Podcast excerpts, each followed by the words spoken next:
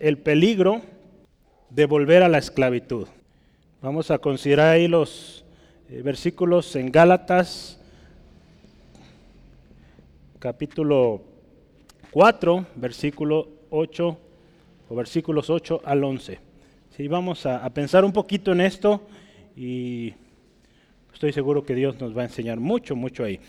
Vamos a leerlo, Gálatas 4, versículo 8 en adelante. Dice, ciertamente en otro tiempo, no conociendo a Dios, servíais a los que por naturaleza no son dioses, mas ahora, conociendo a Dios, o más bien, siendo conocidos por Dios, ¿cómo es que volvéis de nuevo a los débiles y pobres rudimentos a los cuales queréis volver a esclavizar?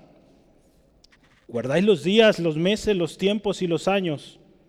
Me temo de vosotros que haya trabajado en vano con vosotros. Seguimos hablando, aparentemente parecía que ya íbamos a dejar de hablar de la ley de las obras, pues otra vez volvemos al tema porque definitivamente es algo importante, relevante y aún en nuestros días necesitamos este mensaje. ¿sí? Si Dios nos tiene aquí hoy, nos está enseñando esto hoy, esta temporada que llevamos como iglesia, es por algo. A mí me bendecía y les compartía al equipo ministerial en la semana eh, cómo Dios confirma, ¿sí? Cosas que estamos viendo que no se planearon como tal al inicio del año. Fue un estudio que eh, buscamos en el mes de febrero, lo, oramos, dijimos, Señor, vamos a hablar de esto. Como ves, dio luz verde. ¿Y cómo Dios está confirmando cada semana lo que hablamos un domingo antes? Entonces, eso no puede ser obra de la casualidad, de la aleatoriedad, es obra de Dios. Confirmando su palabra en cada cosa que se toma. Es Dios respaldando su misma palabra porque hemos decidido seguir y obedecer y enseñar su palabra. ¿sí? Entonces hay, eh, algo especial en esto. La vida cristiana es una relación, no una religión, ¿verdad? Yo creo que muchos hemos dicho, ¿qué religión eres? Eh, pues ninguna, yo tengo una relación con Cristo, ¿sí? una relación con Dios. Mucho se dice de esto y, y es importante, ¿verdad? Y la pregunta es, ¿realmente es así? ¿Es una relación con Dios? Porque la relación es con Dios, fíjese. Y esta relación hoy vamos a ver a través del estudio, la relación que usted y yo debemos tener con Dios debe ser íntima y muy cercana. Le pregunto otra vez, ¿es así nuestra relación con Dios? ¿Íntima, tan cercana? Que podemos decir, efectivamente yo tengo una relación con Dios. Vamos a ver en unos momentos un poquito de esto, qué significa conocer a Dios. ¿sí? En su mayoría, usted y yo, por el país del que pertenecemos, gracias a Dios, eh, vivimos una nación libre, soberana, pero hay un trasfondo tremendo religioso, donde se nos impregna esta idea de hacer para merecer, ¿sí? ¿Sí o no? Tenemos que hacer para merecer una cosa u otra. Y muchas veces usted y yo, o el cristiano, pues trae esos conceptos al cristianismo, a su vida como creyente. Algo tremendo estaba pasando en los Gálatas, muy similar. Estaban volviendo a las prácticas de la ley. Entonces, esto amerita una carta, pues, como veíamos, poco habitual, directa, fuerte, pero urgente y con el propósito de que se resuelva inmediatamente, ¿sí? Hoy vamos a hablar de de ese peligro, está en el título, del peligro que se corre cuando sustituimos el Evangelio de la Gracia por otra cosa que no es esto. Cuando tratamos de poner nuestras propias ideas, nuestros propios pensamientos, que pues no están de acuerdo a la palabra de Dios. Cuando ponemos nuestra mirada en hombres, hacemos lo que en su caso recuerdan los corintios, los corintios, perdón, yo soy de Pablo, yo de Apolo, yo de Cefas, yo de este y aquel. Ayer estábamos hablando, Elías, ¿de qué? Las dos posturas de la salvación. Lo que vimos luego, luego al principio, el video.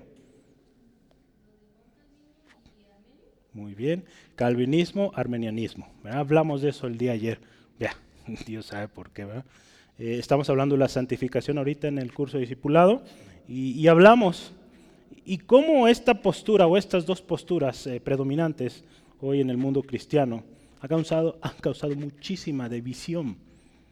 Eh, denominaciones enteras se han formado de ahí, denominaciones enteras se han formado de revolturas de ambas, y, llamándose así, yo soy calvinista. El otro día leía y, meditaba en un, en un, artículo y decía el hermano, hay un montón de tipos de calvinista, entre ellos el neocalvinismo, el que según ellos se, se practica hoy, tiene sus respectivos ajustes. Interesante, ¿verdad? Poner nuestra mirada en el hombre. Poner nuestra mirada en las ideas de un hombre al final de cuentas. Gloria a Dios, yo les compartí a los hermanos ayer. Hombres y mujeres Dios ha usado a lo largo de la historia para enseñarnos grandes cosas de la palabra de Dios. ¿Verdad? Digo, tenemos muchos libros. Las instituciones o la institución de la religión cristiana que escribió Juan Calvino es uno de los libros, está así, mire. Y está muy bueno. Hay muchísima doctrina preciosa ahí. Pero escrito por un hombre, sujeto a errores, sujeto a, que él haya plantado ahí o, escrito sus ideas o su interpretación de la verdad. ¿sí?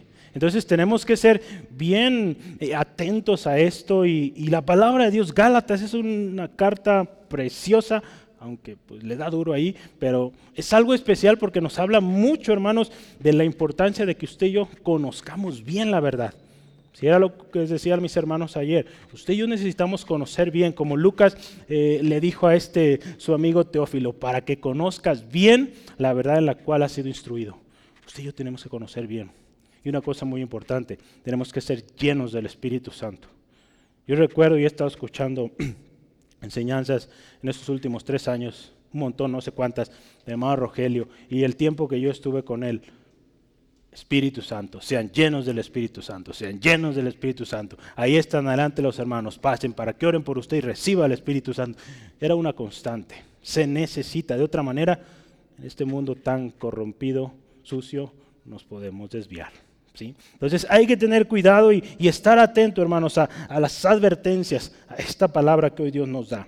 Hoy vamos a hablar de este peligro de sustituir este evangelio de gracia gratuito, no por obras el mensaje de hoy vamos a resumirlo de alguna manera al final como una preocupación, una exhortación y una advertencia. ¿sí? Entonces en un punto usted va a ver estos tres puntos o estos tres subpuntos, podemos decirlo. Oremos entonces, ¿qué le parece?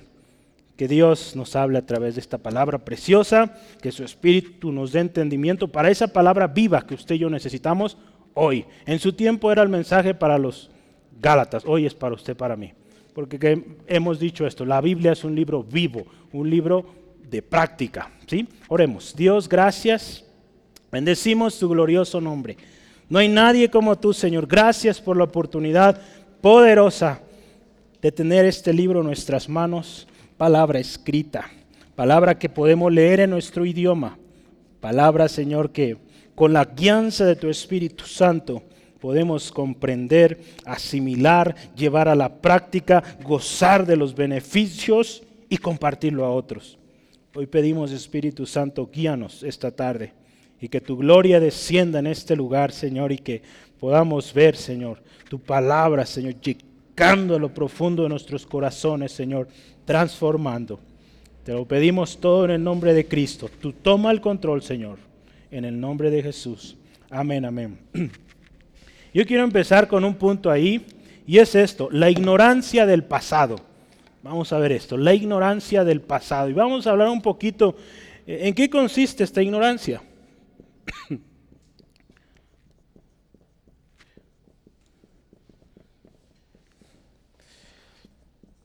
Primer punto, la ignorancia del pasado. Los versículos que consideraremos es el versículo 1, solo un versículo. Este estudio solo tiene 8, 9, 10 y 11. Cuatro versículos. si con eso saqué poco más de cuatro hojas, dije, no, si le pongo más, no acabamos. ¿sí? Y los hermanos quieren ir a los tacos o a cenar o no sé qué quieran, pero les voy a dar chance. ¿Sí, entonces, mande. Sí, sí. Bueno, hubiera orado mejor temprano, es mejor orar temprano. Vamos adelante. Eh, la ignorancia del pasado. Eh, cuando empezamos a leer nuestro texto, dice, ciertamente en otro tiempo. Eh, la nueva versión internacional dice antes. la CSB o la cristiana estándar en inglés dice en el pasado. Se trata de una vida antes de conocer a Dios. Un tiempo distinto al que ahora usted y yo vivimos, al que en este caso los Gálatas vivían. Cuando Pablo empieza antes, en otro tiempo, ustedes, ahora los ubica a ver, recuerden cómo estaban antes. ¿sí? Ahorita vamos a ver. ¿sí? Y, y quiero que usted vea qué caracterizaba nuestra vida antes de Cristo. Efesios 2.1. Lo sabe casi de memoria, ¿verdad? Y Él nos dio vida a vosotros cuando estabais muertos en vuestros delitos y pecados, en los cuales anduviste en otro tiempo, dice, siguiendo la corriente de este mundo, conforme al príncipe de la potestad del aire, el espíritu que ahora opera en los hijos de desobediencia. ¿Cómo dice era nuestra vida antes de Cristo? Muertos. Muertos de nuestros delitos y pecados. En otro tiempo es conocido como, eh, cuando vemos esto en las cartas de Pablo, Pablo usa diferentes nombres para decir la vida antes de Cristo. Yo tengo aquí algunos que puede usted tomar nota. Pablo habla de, aquí habla en otro tiempo o en el pasado, es una manera de decirlo, nuestra vida antes de Cristo. Él usaba esta frase, el viejo hombre, ¿sí lo ha visto? ¿Se acuerda de esto? Él usaba otra, la vieja naturaleza, ¿cómo éramos antes? Las cosas viejas pasaron, ¿se acuerda? Aquí las cosas viejas pasaron y aquí son todas nuevas, hechas nuevas. También menciona la pasada manera de vivir. Entonces vea, eh, cuando habla Pablo o empieza aquí su carta o esta sección más bien, dice, en ese tiempo, en el pasado, cuando vivían esa antigua manera, o cuando vivían en el hombre de pecado, también es otra de las que usa ahí. ¿sí? En otro tiempo dice, nuestra vida estaba muerta, nuestra vida espiritual, éramos caminantes muertos. Hay una película, una serie de eso, pero es otra cosa. No existía el fruto de la vida abundante que Cristo ofrece. Cuando habla de, una vida espiritual muerta, es una vida que no cuenta con la vida abundante que Cristo ofrece. Así de simple. Todo esfuerzo humano por alcanzar el éxito, la, abundancia, la, plenitud, infructuoso. ¿sí? Fue hasta que Cristo Jesús vino a tu vida, hermano, hermana, que fuiste nueva criatura, fuiste renovada en Cristo y ahora las cosas son distintas. ¿Sí o no? ¿Sí, amén? Hay un texto, 2 de Corintios 7, 17. Le va a sonar porque espero usted se lo sepa de memoria y si no lleva una tarea. Pero cada uno como el Señor, no, este no es, dije 2 de Corintios. 2 de Corintios 7, 17. Dice la palabra del Señor, pues no existe ese texto. Deme un segundo, sí.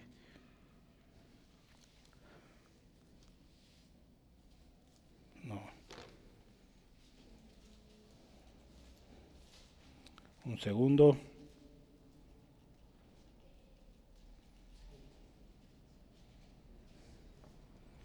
Sí, es segunda de Corintios 5, 17. Yo estaba dos capítulos adelante. Ese sí lo conoce, a ver, dígame si no. De modo que si alguno está en Cristo, nueva criatura es. Las cosas viejas pasaron y aquí son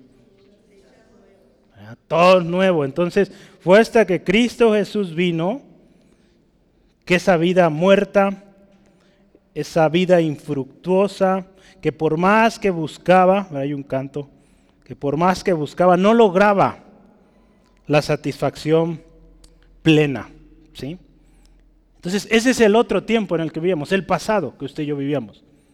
Otra cosa que caracterizaba ese tiempo es una vida que no conocía a Dios. Vea, vea nuestro texto central otra vez. Ciertamente en otro tiempo dice, no conociendo a Dios. Esa vida era caracterizada, hermanos, por nuestra falta de conocimiento de Dios. En otras palabras, eh, Pablo dice, su vida se encontraba extraviada. Si alguien se ha perdido alguna vez, qué feo es, ¿verdad? Cuando se pierde uno. Tocó una ocasión estar en, en el centro de Nueva York, donde están los... El, el, metro de la ciudad es tremendo, es uno de los más grandes del mundo y es horrible. Usted se pone en medio, miles de gentes por todos lados y tú, ¿y para dónde? ¿Para dónde? Yo como pude me fui a una orilla, respiré y empiezo a ver dónde hay un mapa, cómo salir de esto. Gloria a Dios salí, aquí estoy. Pero es tremendo estar perdido. Así era nuestra vida antes de conocer a Cristo. Fíjese en 1 Corintios 12.2 eh, dice, sabéis que cuando erais gentiles se os extraviaba llevándonos como se os llevaba a los ídolos mudos. Esa era la vida antes de conocer a Dios, antes de conocer a Cristo. Vivíamos extraviados, perdidos. Voy a leerle este pasaje de un, eh, de un comentario. Dice, cuando los Gálatas eran paganos, creían que los poderes espirituales que adoraban eran dioses. La Biblia habla de principados, potestades, gobernadores de las tinieblas. Adoraban ellos estas cosas y ellos pensaban que eran dioses. Pero cuando fueron cristianos, conocieron la verdad. Conocer a Dios es conocer la verdad. Ahora pensemos en esto. ¿Cómo es esto de conocer a Dios? Porque al principio yo mencioné, ¿verdad? Muchos decimos, yo conozco a Dios. En 1 Corintios 1:21 dice que el mundo no conoció a Dios mediante sabiduría humana. Entonces vamos a entender esto. Mucha gente trata de entender a Dios, pero lo trata de hacer con su mente con sus razonamientos, trata de explicarlo con, a ver, vamos a leer, ¿tiene lógica? Sí, a ver, pero ¿cómo respaldamos esto? Ah, ok, vamos a leerle, leerle aquí, aquí, ok, con esto, esto, y hacen toda una doctrina ahí, explicando cada uno de los puntos que viene en la Biblia. Pues ¿sabe qué? A Dios no se explica con sabiduría humana. ¿sí? Las cosas espirituales han de discernirse espiritualmente. ¿sí? ¿De acuerdo? ¿Vamos bien? Entonces, mire, no es posible conocer a Dios mediante razonamientos humanos. Pablo aquí usa una, palabra griega interesante, ¿sí? Eh, que yo quiero anotarla aquí rápidamente.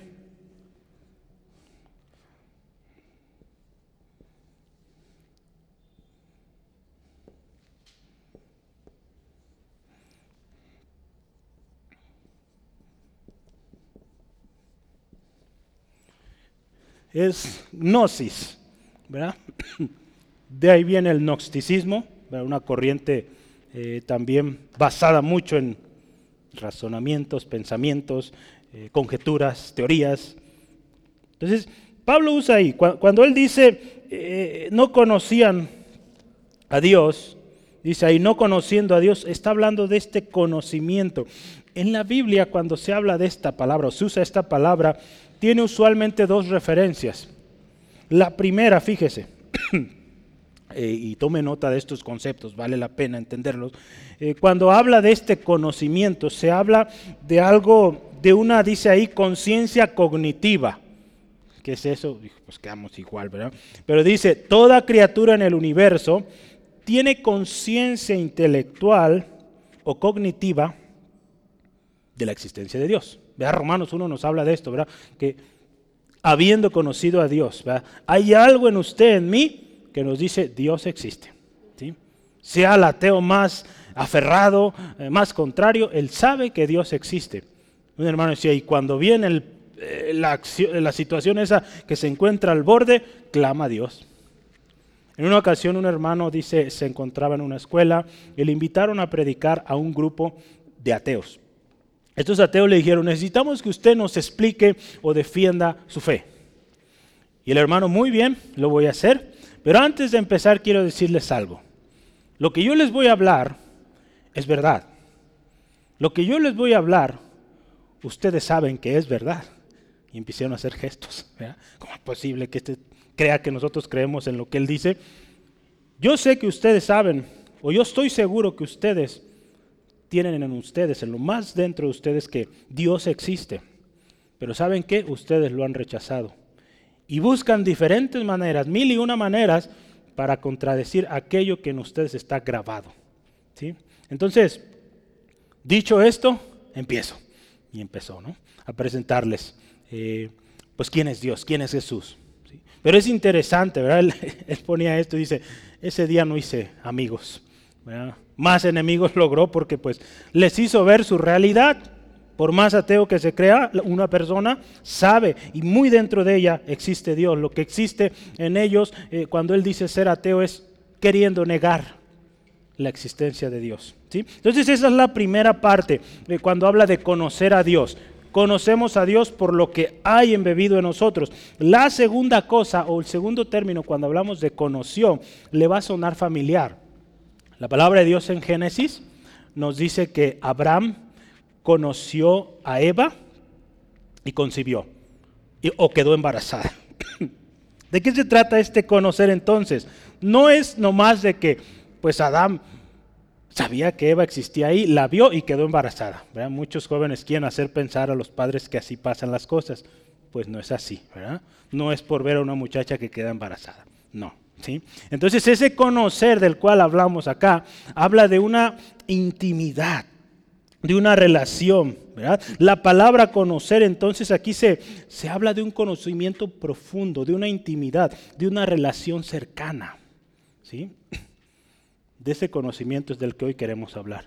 Que usted y yo conozcamos a Dios de esa manera íntima, personal, relacional, hermanos. Que no solo digamos, pues sí, yo sé que Dios existe. Si usted va a la calle, hace una encuesta, muchos le van a decir, sí, Dios existe. Y sobre todo cuando ven cosas milagrosas, van a decir, definitivamente Dios existe. Pero su vida no refleja esto, no refleja ese conocer a Dios de manera íntima.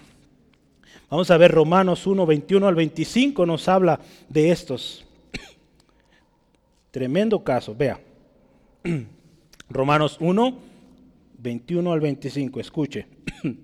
Pues habiendo conocido a Dios, no le glorificaron como a Dios. Sabían que Dios existe, pero no desarrollaron una intimidad con Dios, ni le dieron gracias, vea, sino que se envanecieron con sus razonamientos Quisieron explicar a Dios con su pensamiento. Y su necio corazón, dice, fue entenebrecido. Profesaron ser sabios y se hicieron necios. Y cambiaron la gloria de Dios incorruptible en semejanza de imagen de hombres corruptibles, de aves, de, cuadrúpedos y de reptiles. Por lo cual vea esto, Dios los entregó a la inmundicia, a las concupiscencias de sus corazones, de modo que deshonraron entre sí sus propios cuerpos ya que cambiaron la verdad de Dios por la mentira, honrando y dando culto a las criaturas antes que el Creador, el cual es bendito por los siglos. Amén. Entonces vean la condición antes de conocer a Cristo. Antes, nuestra vida pasada, no conocíamos a Dios, no había esa relación personal íntima con Dios. Y dice lo siguiente en nuestro texto, ¿qué hacían? Versículo 8 de nuestro texto dice, servíais a los que por naturaleza no son dioses. Esa era la vida antes de venir a Cristo. Ya vimos, una vida en oscuridad, una vida donde no conocíamos personalmente a Dios, una vida, aquí número tres, donde servíamos a cosas que por naturaleza no son Dios. Eh, la Biblia cristiana estándar dice, ustedes estaban esclavizados a cosas que por naturaleza no son dioses. La nueva versión internacional dice, eran esclavos de lo que en realidad no es Dios o no son dioses. Romanos 1.23 lo acabamos de leer, ¿verdad? Dice que cambiaron la gloria de Dios, incorruptible, por algo corruptible. Cosas basadas en imágenes de hombre, aves, cuadrúpedos, reptiles, animales. Vea la perversión, hasta dónde llega alguien que no conoce a Dios. Esta es la condición del hombre sin Dios o del hombre que no conoce a Dios íntimamente. Podemos pensar en más dioses, ya no solo los ídolos que usted y yo podemos ver ahí. ¿sí? Pero yo quiero que antes de eso veamos la definición de Dios, ¿verdad? porque si estamos hablando de conocer a Dios, pues ¿quién es Dios? El diccionario dice así, fíjese, Dios es ser creador, Señor del universo, redentor de su pueblo, autor definitivo y principal de la palabra, de las escrituras. Ese es Dios, es el Dios al que adoramos. Pero hay otra definición, objeto de confesión, adoración y servicio en la iglesia. Objeto, eh, en este caso, Dios también es objeto o a quien usted y yo damos o confesamos nuestros pecados, ¿verdad? A quien adoramos, a quien servimos en la iglesia, ¿sí? Pero no me sirve a mí, le sirve a Dios. ¿sí? Entonces, eh, eso dice el, diccionario. Entonces, muchas de estas personas, sin conocer a Dios, desviados, ¿qué otros dioses? Si hablamos de qué es un dios o qué es también un ídolo, es todo aquello que se interpone entre pues Dios y nosotros. Aquello que, que en lugar de que sea Dios a quien demos la atención, le damos la atención a aquello. Hablamos de ídolos ya, pero también personas, bienes materiales, el dinero mismo, nosotros mismos, ¿verdad? Nos consideramos a nosotros mismos dioses cuando nos adoramos, nos enorgullecemos, nos enaltecemos de más. Cuando nosotros recibimos más gloria que Dios. Entonces ve ahí el peligro. Esa es la vida antes. Que dice aquí la palabra, ustedes servían por naturaleza a esos que no son dioses, pero ustedes pensaban que eran dioses. ¿Sí?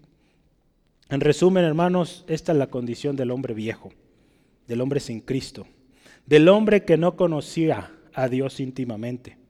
Ciego por naturaleza, ¿verdad?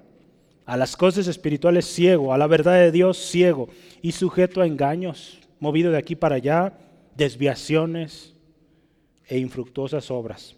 Por más que hacía para alcanzar su redención, el perdón, no lograba nada. Por eso se han tenido que inventar tanta cosa, que después de la muerte hay que el purgatorio, que el esto, que aquello, que cada religión tiene su cosa.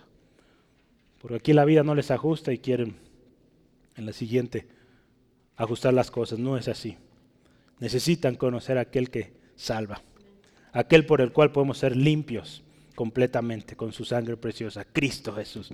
¿Sí? Entonces vea, esa es la condición o la ignorancia del pasado. Este marcador ya, ya casi no raya, voy a cambiar de color. Número dos, el peligro del presente. Ya vimos la ignorancia del pasado, Ahora veamos el peligro del presente. Mm.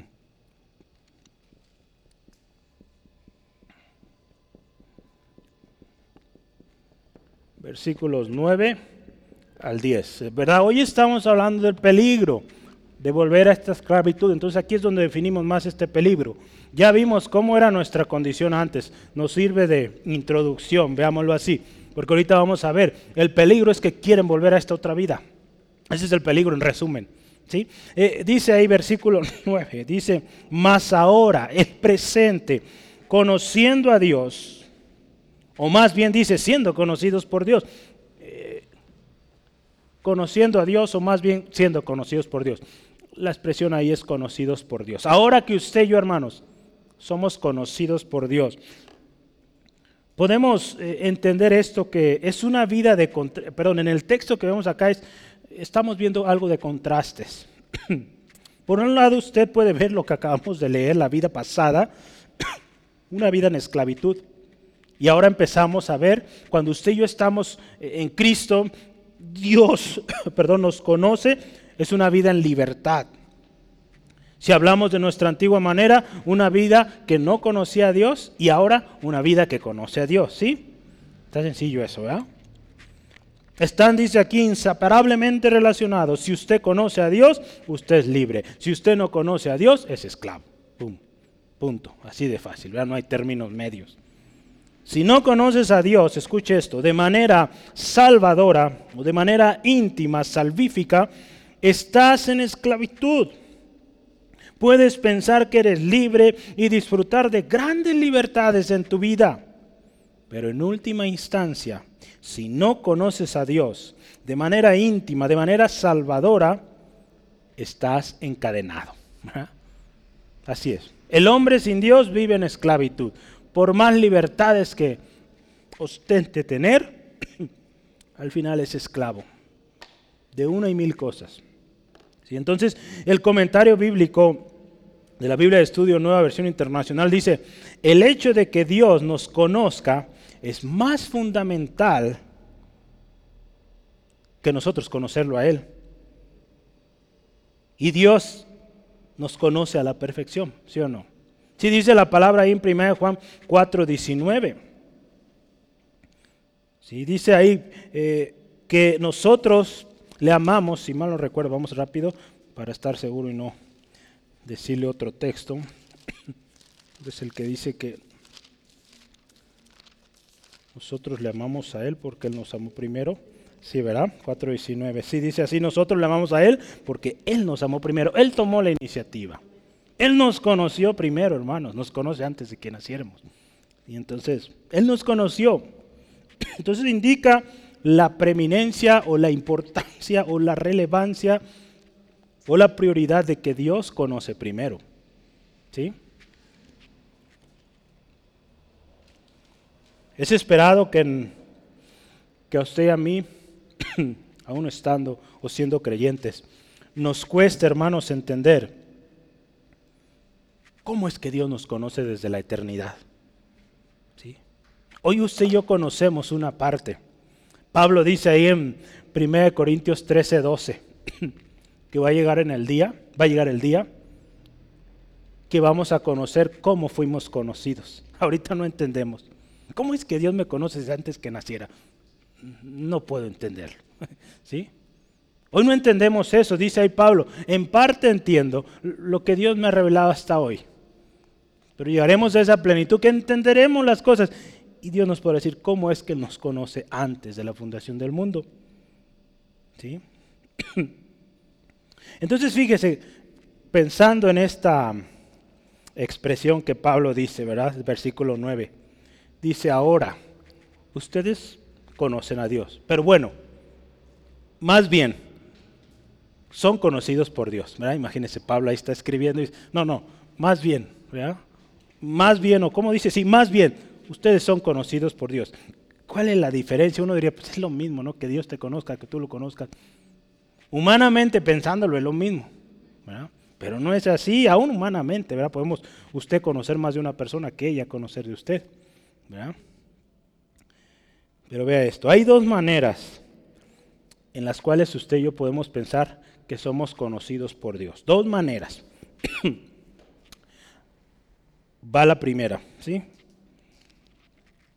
Algunas personas creen que desde la eternidad el conocimiento previo de Dios precede su predestinación de sus santos para salvación. Sí, él nos conoce de manera cognitiva. Él sabe que usted iba a nacer y que iba a ser la persona que es usted hoy. Pero Él no les conoce a todos de manera salvífica. ¿Qué significa esto? Vamos a entender este término. Si Dios conociera, escuche esto, de manera salvífica, ahorita voy a explicar eso, entonces todos serían salvos. Si todos tuvieran este, que Dios los conoce íntimamente, o tuviéramos esta relación íntima con Dios, ¿verdad? Porque ya vimos qué significa conocer, ¿verdad? O cómo en la Biblia se usa este verbo conocer. Uno es conocer de que existe, pero otro conocer es que hay una relación íntima. ¿sí? Entonces, si usted y yo, todos, ¿verdad? Ser humano, tuviera este conocimiento de Dios, o eh, de, vivir esta intimidad con Dios, esta relación con Dios, pues todos serían salvos. Porque el que está perdido no conoce a Dios. Dice conocerlo, ha escuchado que existe Dios. En su interior dice, hay Dios, pero no vive una relación íntima con Dios. Por lo tanto, su conocer de Dios no va más allá de lo que aquí piensa. Y lo que quizá está embebido en él, pero hasta ahí. Vive una vida lejos de Dios, como si no conociera de Dios. ¿Sí? Entonces vea esto, se trata entonces de algo muy especial. Aquella persona que que Dios conoce, véalo así, que Dios conoce, y, usamos este término de manera salvífica o de manera íntima. Salvífica es un término que habla de salvación, ¿verdad? aquellos que son salvos, aquellos que son santos, los redimidos, son aquellos que Dios conoce de manera más cercana. Hablamos, y acuérdese otra vez, conocimiento del cual estamos hablando aquí es un, una relación íntima. ¿sí? No estamos hablando que Dios no sepa, Claro que Dios sepa que esa persona existe y cuál es su estilo de vida. Dios lo sabe a la perfección. Pero ese es el conocimiento cognitivo que le llaman aquí los teólogos. ¿Sí? ¿Quedó claro esto? ¿Sí? ¿Vamos bien? No se me confunda. Si no, volvemos a empezar. Dios conoce a los suyos. También Él sabe quiénes no son de Él. ¿Sí? Se trata, fíjese, de los que conoció, como vimos ya, de manera íntima, de los que solo conoció, eh, si, vemos, de los que conoció cognitivamente o que pues solo los creó, ellos no, no son de él. Hay un texto que nos va a ayudar, vea, eh, primera, perdón, segunda de Timoteo, mm, capítulo 2, versículo 19, escuche esto. segunda de Timoteo 2.19 dice, pero el fundamento de Dios está firme, teniendo este sello. Vea, conoce el Señor a los suyos o a los que son suyos, y apártese de iniquidad todo aquel que invoca el nombre de Cristo. Dios conoce a los que son de Él, pero también desconoce o rechaza a aquellos que no son de Él. ¿Sí? Véalo, la palabra lo dice, Mateo 7. En el día final, él va a rechazar a aquellos que Él no conoció, que no llevó una intimidad, que no hubo intimidad entre Él y esa persona. Mateo 7, 22 al 23.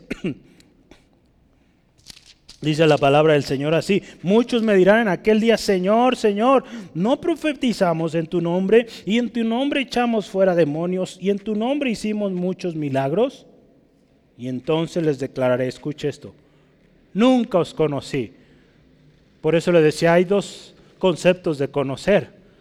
Era como que Dios no los conoció. Habla de que nunca tuvimos una relación personal, íntima. Apártese de mí, hacedores de maldad. Vea, qué tremendo que Dios no, no te conozca, que Dios no me conozca en aquel día. Por eso tenemos que vivir esa vida cercana, buscando cada día conocerle más, esa intimidad con Él. Entonces resumimos esto. La prioridad está en que Dios nos conozca. De ahí procede ahora que nosotros, ahora que somos conocidos por Dios, le vamos a ir conociendo más y más. ¿Sí? En su principio, cuando usted viene a Cristo, pues lo suficiente para que usted venga a Cristo, se arrepienta de sus pecados, pida perdón y alcance el perdón de Dios por medio de Jesucristo, no por obras, acuérdese, es fe Usted es justificado, justificada, salvo, salva y con algo muy especial, una esperanza de que un día vamos a estar frente a frente y le vamos a conocer, tal como Él es. ¿sí? Entonces, ahora vamos a entrar al peligro.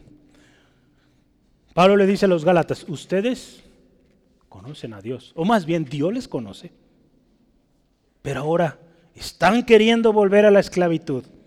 Verá qué dice el texto ahí, en la segunda parte del 9, capítulo, versículo 9. Dice, ¿cómo es que volvéis de nuevo a los débiles y pobres rudimentos a los cuales dice ahí, ¿Queréis volver a esclavizar? ¿Os queréis volver a esclavizar? La nueva versión internacional lo divide en dos preguntas. ¿Cómo es que quieren regresar a esos principios ineficaces y sin valor? Primera pregunta. ¿Quieren volver a ser esclavos de ellos? Segunda pregunta. ¿Sí? Entonces fíjese que qué tremendo esto. Aquí está el peligro. Gente que conoció a Dios, que Dios les conoció, pero quieren volver a esta vida. Es un peligro, por eso lo puse en rojo y título. Hay un peligro de volver a la esclavitud. Y tenemos que estar conscientes de ello. Gálatas ayuda mucho. Para aquellos que creen que la salvación no se pierde, Gálatas. Lea Gálatas. Aquí hay un ejemplo. Sí se puede perder. Sí podemos caer de la gracia. Cuando nos obstinamos en el pecado, cuando nos obstinamos en no conocer más al Señor, sí se puede. ¿Sí? Entonces vamos adelante. Se trata, fíjese, eh, de meditar esto. Mire, ¿cuáles son esos rudimentos débiles que dice aquí o ineficaces? ¿Cuáles son esos eh, rudimentos eh, sin valor? Se trata de que hemos estado hablando ya mucho tiempo de esto. Se trata de seguir las obras de la ley. Esos rudimentos que dice Pablo, eh, viejos, débiles, eh, pobres, sin valor, eh, está hablando de esas obras de la ley. Aquellas cosas que usted y yo hacíamos por querer alcanzar la salvación, alcanzar la justificación de Dios, pero era infructuoso, no servía para nada, sin valor. ¿Sí? R.C. Sproul dice así, fíjese, se trata de aquellas cosas que Dios dio a su pueblo para que lo observara también en el pasado. Si hablamos del pueblo judío, ¿verdad? Dios dio al pueblo judío la ley, muchos reglamentos, Fueron, escuche, la misma palabra nos dice, fueron sombra de lo que habría de venir. Sí, en aquel tiempo para el pueblo de Israel era obligatorio. Todas esas leyes, esos reglamentos en cuanto a sanidad, eh, hablando como una comunidad, como un pueblo, cómo cuidar la limpieza, cómo tratar, por ejemplo, los, eh, los hogares eh, que eran contaminados. ¿verdad? Usted ve ahí en la Biblia, los primeros cinco libros, bueno, de Éxodo en adelante, nos habla de todos esos reglamentos, de cómo cuidar las casas, cómo cuidarse entre eh, familia, eh, los ritos, los diferentes eh, sacrificios. Dios dio instrucciones bien claritas, porque todo eso estaba apuntando a lo que Cristo Jesús venía a hacer. Entonces todo judío tenía que obedecer, pero ahora Pablo explica que si ellos, los Gálatas, que si los Gálatas insisten en celebrar o llevar todavía esas obras de la ley, ¿verdad? Que son, en este caso, los Gálatas ya estaban viviendo después de la primera venida de Jesús. Eh, se le llama del advenimiento de Jesús. Dice aquí este autor, si ustedes persisten en esto, se han perdido de todo el Evangelio. ¿Sí? Pero ¿qué nos dice la palabra? La salvación, la justificación es por obras. No, es por fe. Entonces, por obras dice, nadie puede ser justificado. ¿Sí?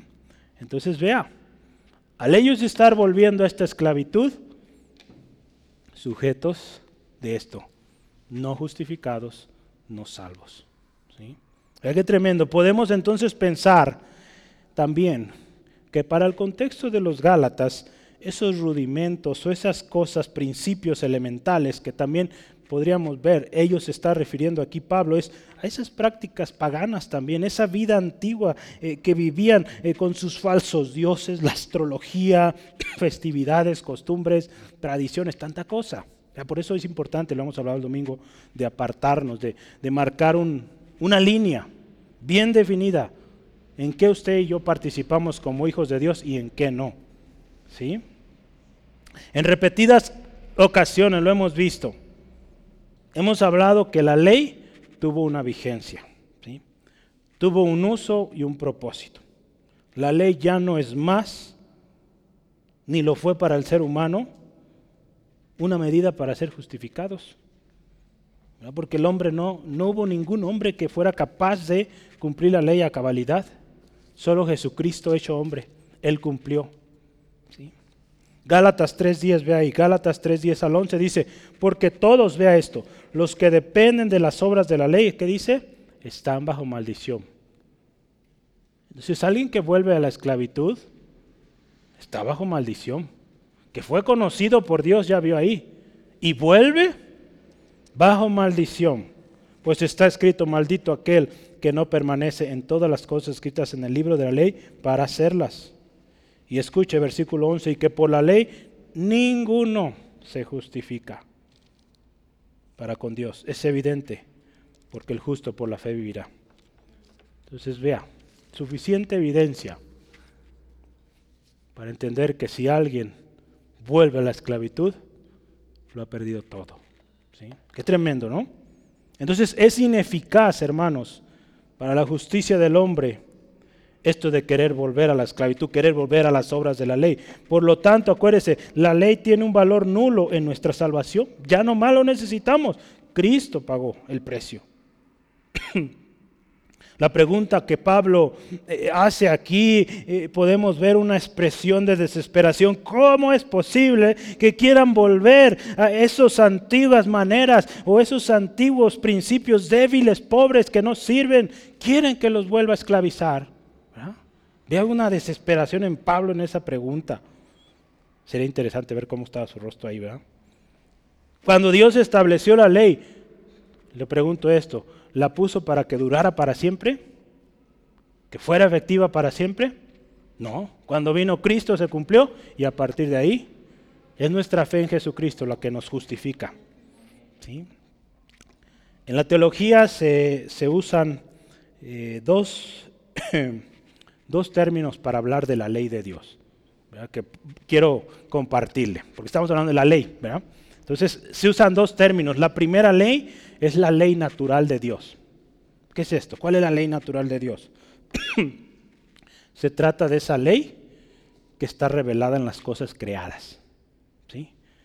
Pero Gaby le toca ver mucho de la astronomía y la grandeza, lo inmenso de esto, lo preciso, lo inexplicable muchas veces para el hombre.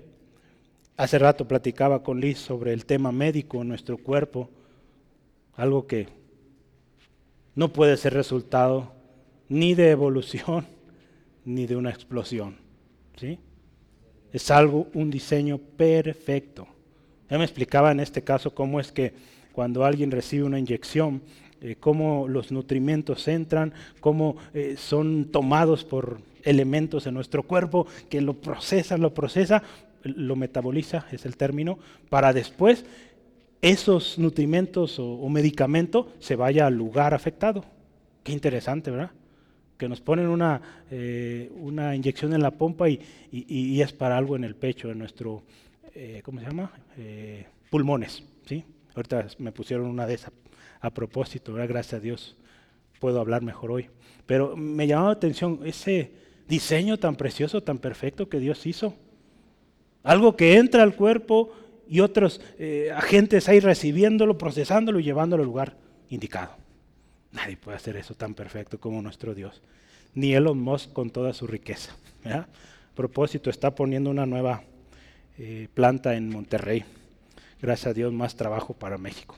Entonces, eh, bueno, eso es otro tema, luego lo vemos. Entonces, la ley natural de Dios es esto, lo que usted y yo vemos en la naturaleza. Así que nos muestran mm, de una manera el carácter, la naturaleza de Dios, que es incambiable. ¿Se acuerda? Dios hace salir el sol sobre buenos y malos. Dios no cambia en eso. Son principios que Dios estableció y Él no cambia. Y ahora vamos a la segunda parte o la segunda manera en cómo esta ley podemos verla, la ley intencional de Dios. Ya vimos, la ley natural de Dios es la que usted y yo vemos y que nos dicen, Dios existe, el carácter de Dios es intachable, inmutable, no cambia. Pero la otra parte es la ley intencional. Esta ley se trata de esas, ay, perdón, de esas leyes, de esas leyes eh, que fueron para un tiempo específico. La ley de Moisés o la ley mosaica como se conoce también. Tuvieron un tiempo histórico, un propósito, ya no más. ¿sí? Es por eso que hoy en día, usted y yo ya no celebramos el Yom Kippur. ¿Sabe qué es eso? Le voy a dejar de tarea, busque qué es el Yom Kippur. Es una fiesta judía. Es una fiesta o el día de la expiación, del perdón y del arrepentimiento. ¿sí? Los judíos tienen un día especial dedicados a esto, ¿sí? donde ellos, con total solemnidad, con total respeto, aquel judío de corazón, que se humilla delante de Dios, se arrepiente, piensa sus planes, lo que ha hecho, muchos de ellos ahí eh, hacen planes, pidiendo el perdón a veces por errores que cometieron, hacen promesa a Dios de corregir. Entonces, es toda una festividad tremenda y es de las más, de hecho es la más solemne, la más importante en el año. Entonces yo le di algo, lea más es bueno leer. Las festividades, hay un libro de esto, las festividades judías, nos enseña mucho, pero usted ya no tenemos que celebrar esto. ¿Qué celebramos ahora? La cena del Señor, que nos recuerda el sacrificio que hizo nuestro Señor Jesucristo, pero también nos recuerda que Él viene pronto. Es un recordatorio de nuestra esperanza. Entonces, ya vimos esto. ¿sí? ¿Cuáles son esos rudimentos? Ya vio de qué se trata. Los Gálatas querían volver a eso, a esas leyes de tiempo provisional. La segunda cosa, volver a ello o reincidir o retroceso o un relapso, volver a las obras representa esclavitud, que es contrario a la libertad y también contrario a la salvación. Hebreos 10:38, vea conmigo. Hebreos 10:38. Podemos considerar este también un texto que nos ayuda a explicar este tema. Dice, mas el justo vivirá por fe. Y escuche esto, y si retrocediera, no agradará mi alma. ¿Qué Dios dice? El justo vive por fe, pero si retrocede, si vuelve a esta esclavitud, si vuelve a las obras de la ley, no agradamos al Señor. La confianza de los legalistas, dice este comentario, puesta en ritos, logros morales, la ley, las buenas obras e incluso la ortodoxia o la práctica fría muerta de tanta cosa, puede indicar un retroceso en el desarrollo espiritual de alguien, hermanos. Y por lo tanto así pierde toda esa bendición de disfrutar la libertad que Dios le ha dado. Las promesas, la libertad que usted y yo tenemos como hijos de Dios. ¿Sí? Entonces vea lo tremendo, el peligro tremendo en el que se encuentra alguien que vuelve a este tema de las obras de la ley. ¿Cómo está la cosa que vuelve a pecado? Pues es lo mismo, porque al final no agrada a Dios. ¿Sí? Entonces, versículo 10, adelantando, siguiendo, ya mero terminamos. Dice, ustedes guardan los días, los meses, los tiempos, los años. Ay Pablo, a veces no comprendo. ¿Cómo que guardan los días, los meses, los años? ¿Qué significa eso? O los tiempos. Pablo no está hablando de que sigan la rotación del Sol, la rotación de los planetas, no está hablando de eso, que nos quede claro. Cuando habla ahí de los días que ellos observaban, está hablando de cosas como el sábado, con todo lo que esto representaba, no trabajar eh, y todo esto que observan todavía los, judíos y algunas eh, religiones. Y en cuanto a los meses o las estaciones o los tiempos, se refiere a esas estaciones también más largas en, el calendario judío. Por ejemplo, eh, estas fechas de la Pascua, el Pentecostés, hablamos de estos meses ¿verdad? donde se celebraban estas fiestas. Cuando habla de los años, pues también está hablando de esos, le llaman años sabáticos o también eh, el año de jubileo. ¿sí? Entonces, al final de cuentas dice, ustedes están guardando eh, todas esas festividades judías, cosas bajo la ley. ¿sí? Entonces, vea, eso están siguiendo ellos. En resumen, fíjese, hay un terrible peligro de una reincidencia, de un volver a las obras de la ley. Esto indica que nunca podrá ser justificado por las mismas, si alguien vuelve a esto. No, va a poder ser justificado por las obras y por lo tanto un desprendimiento de la gracia de Dios. Si alguien que vuelve, por eso es un peligro tremendo. Y Pablo dedicó tiempo, esfuerzo, llanto delante de Dios, oración, lógicamente, porque esto era muy serio y el pueblo o los hermanos en Galacia tenían que entender que de seguir así, perdidos, ¿sí? por la eternidad. Tiene repercusión eterna. Gálatas 5:4, vea esto. De Cristo os desligasteis, los que por la ley os justificáis. De la gracia que dice ahí, habéis caído. Qué tremendo. Después de haber gozado de tanto, Hebreo lo dice, ¿no? De haber gustado la gracia, el favor de Dios, la palabra. Volver atrás Tremendo, ¿sí? Vamos a terminar. Es el último tema acá, número 3. Les dije que íbamos a terminar con estas tres cosas. Una preocupación,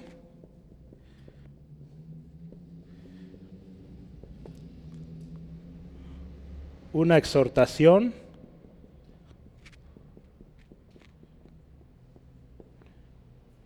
y una advertencia.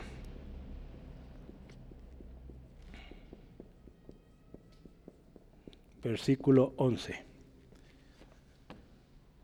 Una preocupación, una exhortación y una advertencia. Preocupación. ¿Cuál es la preocupación? Este último texto, el versículo 11, nos da un poquito de luz sobre esto. ¿Qué dice Pablo ahí en el 11? Vea, me temo de vosotros que haya trabajado en vano con vosotros. Qué palabras tan fuertes, ¿verdad? Hermanos, siento que lo que he hecho con ustedes pareciera que no sirvió para nada, que fue en vano. Qué tremendo decir eso. Yo espero eso no nos pase a nosotros, ¿verdad? Y la palabra de Dios lo confirma y nos dice que nada de lo que hacemos para el Señor es en vano. Pero vea el corazón de Pablo cómo se sentía en ese tiempo. Mismo Pablo escribió a los Corintios, nada de lo que hacemos para el Señor es en vano. ¿Sí? Pero ahí cómo se sentía él porque es un peligro tremendo, es una preocupación tremenda. No se trata que Pablo diga, ay, bueno, pues van a bajar las ofrendas. Esta iglesia no está funcionando, se están desviando, pues, pues va a llegar menos, ni modo. No se trata de eso, ¿verdad? Él servía por amor. Estaba dispuesto que aún en su propio mal, maleficio, hacer esto posible, que sus hermanos en Cristo volvieran al Evangelio de la gracia, que volvieran al Señor. Por eso les dice con tanta insistencia de este peligro de volver, porque de otra manera su salvación está en juego, su eternidad está en juego. ¿sí?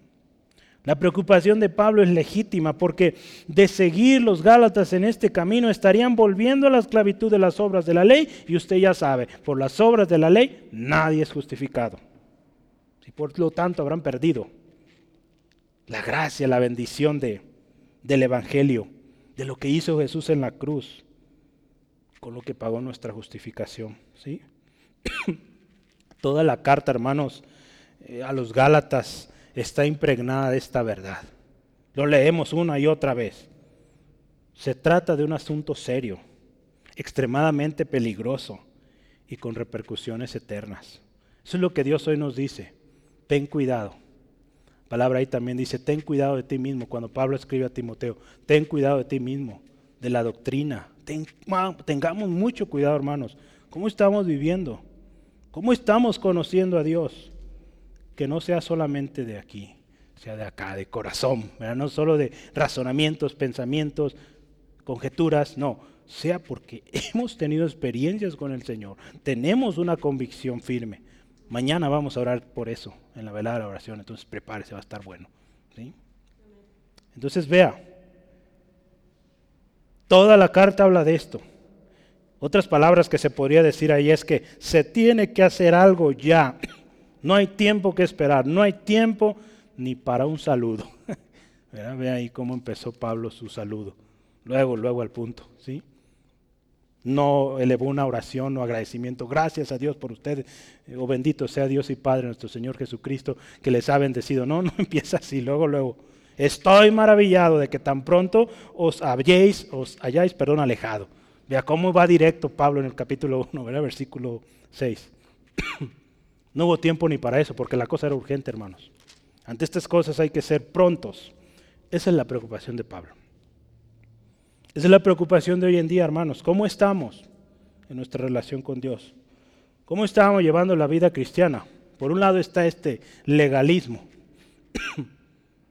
siguiendo doctrinas de hombres, siguiendo mandamientos. No funciona.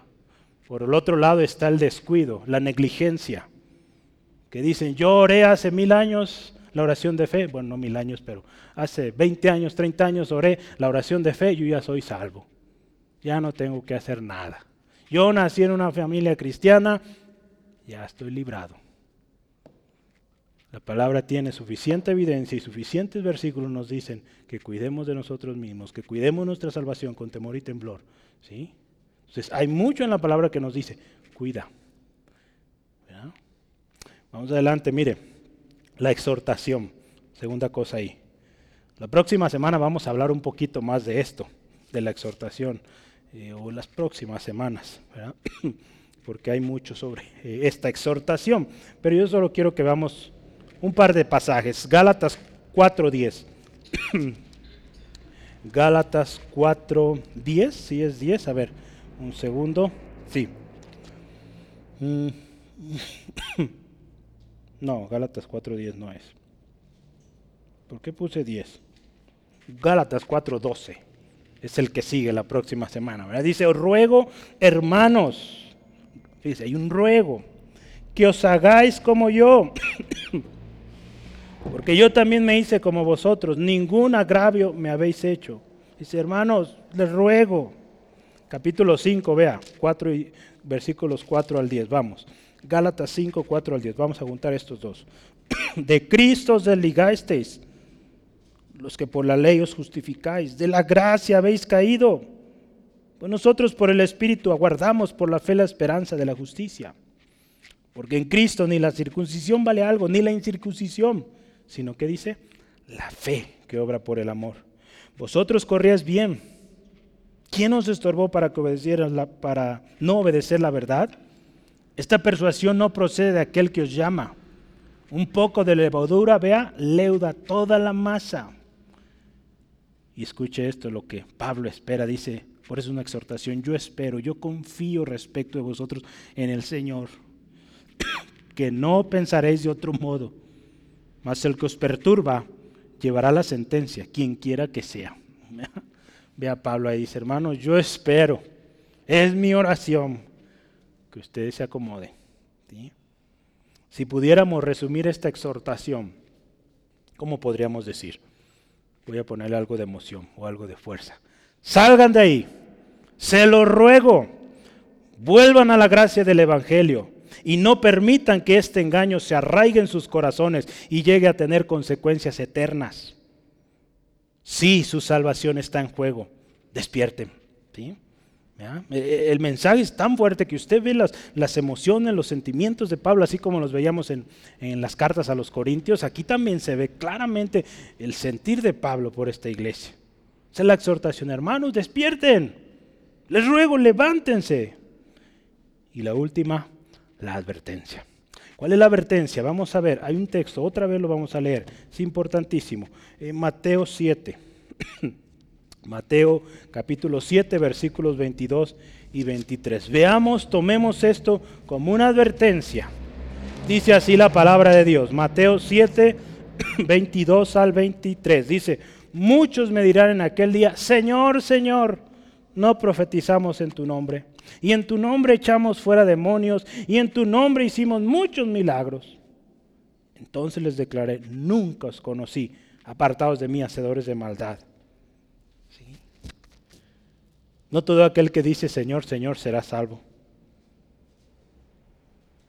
En especial aquellos que buscaron su salvación por medio de las obras de la ley. ¿No? Esta advertencia podría sonar algo así. Voy a tratar de parafrasear. Ya hemos hablado al respecto, hermanos. Las obras de la ley no justifican a nadie. La vigencia de la ley se terminó y cumplió con Cristo en la cruz del Calvario. Escuchen esto, de permanecer ahí, sepan bien esto. Por las obras de la ley, nadie es justificado y por lo tanto no alcanzarán la gracia, la salvación del Señor. ¿Sí? Gálatas 2.16, si está ahí tomando nota para esto. Entonces vea, ¿qué le parece si terminamos? La conclusión. Yo creo que los pasajes que nos van a ayudar a cerrar es, si anota ahí, Filipenses 2, 12 al 13 y 2 de Corintios 7, 1. Segunda de Corintios 7, 1. Y lo voy a leer para usted. Escuche. Por tanto, amados míos, como siempre habéis obedecido, no como en mi presencia solamente, sino mucho ahora en mi, mi ausencia.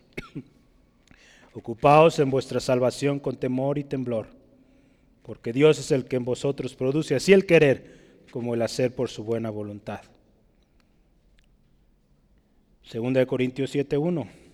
Así que, amados, puesto que tenemos tales promesas, limpiémonos de toda contaminación de carne y de espíritu, perfeccionando la santidad en el temor de Dios. La preocupación de Pablo, acuérdese, fue legítima lo llevó, guiado por el Espíritu Santo, a explicar de manera tan precisa, hoy nombramos Gálatas como la carta magna y títulos muy lindos para esto, pero veamos el mensaje. Es un mensaje fuerte, eh, con mucha sustancia ahí, porque había una preocupación legítima en Pablo de las implicaciones de dejar el Evangelio de la gracia y vivir bajo la ley, bajo el yugo, la esclavitud de la ley. El resumen para usted, para mí hoy, 2023 es, fuimos rescatados de una tremenda esclavitud. La palabra es fuerte, pero es una insensatez el hecho de querer volver a la esclavitud de la justificación por obras. Y pensar que con eso estaremos mejor. Los, los Gálatas, no sé qué estaban pensando. Que quizá con eso iban a agradar más a Dios, pues fíjate que no, les dice Pablo. No, no es así. Decir conocer a Dios es fácil, pero Dios, ¿verdad? O más bien, que Dios conozca a alguien implica una vida de relación íntima con Él, una vida cercana, donde si usted y yo conocemos de esta manera a Dios, Dios nos conoce primeramente, ya lo vimos, es evidente y la gente va a ver que usted y yo somos hijos de Dios. Y hay fruto evidente de ello. Mucha gente dice, todos somos hijos de Dios. El que practica pecado no es de Dios. El que vive, eh, dice eh, conocer a Dios, dice ahí, eh, creo que es primera de Juan, dice conocer a Dios y, anda en tinieblas, no le conoce. ¿sí? Es clara la palabra. No ocupamos ahí más explicación. La exhortación entonces, fíjese, porque hay una preocupación legítima, es salgan de ahí, se los ruego, vuelvan a la gracia del Evangelio y no permitan que este engaño se arraigue en sus corazones, veíamos, y llegue a traer consecuencias no solo aquí, sino eternas, porque su salvación está en juego. La advertencia también la vimos ya. Ya hemos hablado mucho de esto. Las obras de la ley no justifican. La vigencia de la ley se acabó, cumplió cuando Jesús murió en la cruz del Calvario. Todo aquel dice ahí la palabra, que busque su justificación por las obras, no alcanza justificación, no alcanza salvación. La pregunta hoy entonces es, ¿cómo estamos con esto, hermanos? ¿Estamos en las obras o estamos en el Evangelio de la gracia? No importa los tiempos que usted y yo tengamos en el Evangelio, esto es algo que debemos pensar. ¿Cómo estoy llevando mi vida? Llevo una religión cumpliendo una reunión a la semana, dos reuniones a la semana, tres reuniones a la semana, una aportación cada semana, un diezmo, una ofrenda, no sé. O hay realmente, digo, Jesús en una ocasión, ¿verdad? Dice, eso no se debe dejar de hacer, asistir a la iglesia, aportar, ser parte, participar, pero tenemos que conocer al Señor. Tenemos que vivir esa vida, esa relación personal, íntima con Dios. Si preguntáramos hoy al Señor, Señor, ¿me conoces? como vimos hace rato, ¿me conoces de tal manera? ¿Estamos listos, hermanos, si el Señor Jesucristo viniera para su encuentro? Estamos listos para decir, Señor, yo te conozco porque tú me conociste primero. Y aquí estoy listo. ¿Qué le parece? Oramos. Meditemos estas palabras, hermanos, y la misma palabra nos dice, ¿verdad? Usted dice, pues yo creo que yo estoy bien. Pues el que cree estar firme, mire que no caiga. ¿sí? Entonces esto definitivamente es un mensaje para usted, para mí hoy. Y es algo que tenemos que tener bien grabado y tenemos que compartir con otros. ¿sí? La verdad. Padre, te damos gracias por este mensaje precioso, especial. Señor, gracias por tu palabra. Dios, como tu palabra dice, las cosas escritas son para nuestro provecho. Y hoy la carta a los Gálatas sigue siendo de enseñanza, de mucho provecho. Señor, hoy oramos pidiéndote primero perdón, Señor, si en nosotros ha habido enfriamiento o esa tibieza, Señor, de la cual tú no te agradas. Donde hemos tratado de seguir una serie de reglas, de pasos y decir, pues con esto ya cumplí, me voy. Y el resto de la semana vivimos vidas descuidadas, en pecado, atendiendo lugares que no debemos atender, conversaciones en las cuales no debemos participar. Dios, perdónanos. Señor, hoy oramos por una iglesia firme en sus convicciones Señor, hoy oramos, nos adelantamos a lo que va a suceder mañana, pero Señor, una iglesia que está plenamente convencida de quién eres, cómo eres, tu carácter, tu naturaleza, tu palabra, lo que tú quieres de nosotros, Señor. Queremos también ser una iglesia, Dios, y oramos por una iglesia que tiene un conocimiento pleno de las riquezas de tu gracia una iglesia que no vive en la esclavitud. Una iglesia que si enfrenta un problema conoce tu palabra, conoce las riquezas que hay en ti, Señor, y enfrenta ese problema con fe, confianza, sabiendo que ese problema es temporal, que se va a acabar, que tú eres el eterno y que todas las cosas obran bien, obran para bien a los que te aman. Señor, oramos también como orábamos el domingo, que Cristo Jesús habite en su iglesia. Señor, también último oramos, haciendo un compromiso de buscar tu palabra, de buscar la dirección de tu Espíritu Santo no crear doctrinas nuevas basadas en nuestros pensamientos, ideas, conceptos, basadas en ideas de hombres falibles a lo largo de la historia. Agradecemos, sí, por sus vidas, las contribuciones, pero también entendemos que son falibles, que fallaron. Señor, de esa misma manera tu gracia es tan grande que hoy a nosotros nos otorga la oportunidad de vivir esta vida abundante que solo en ti Jesús podemos tener.